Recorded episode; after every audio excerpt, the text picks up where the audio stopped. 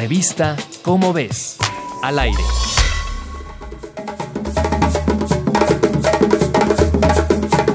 ¿Sabes quiénes son tus abuelos, tus bisabuelos, tus tatarabuelos o tus tataratatarabuelos?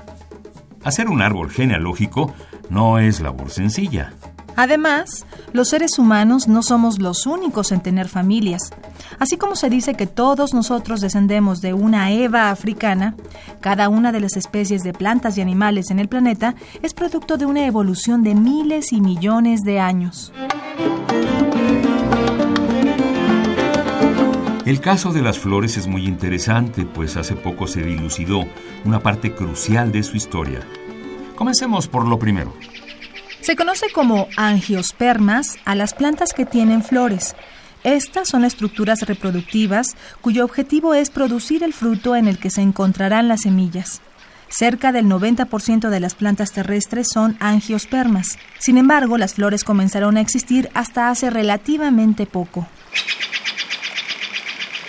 Se estima que el ancestro común de las angiospermas que conocemos hoy en día existió hace entre 140 y 250 millones de años.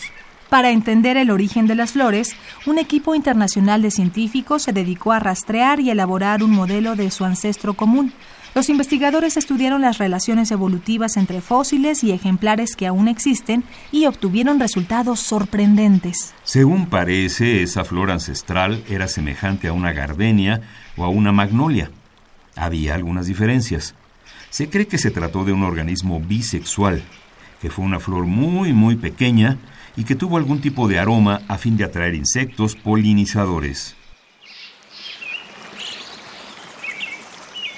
Nada mal para algunos cientos de millones de años, ¿verdad? Encuentra más información en la revista ¿Cómo ves? ¿A qué huele tu flor favorita?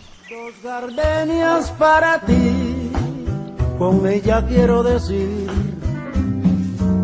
te quiero, te adoro, mi vida. Revista Cómo ves, al aire.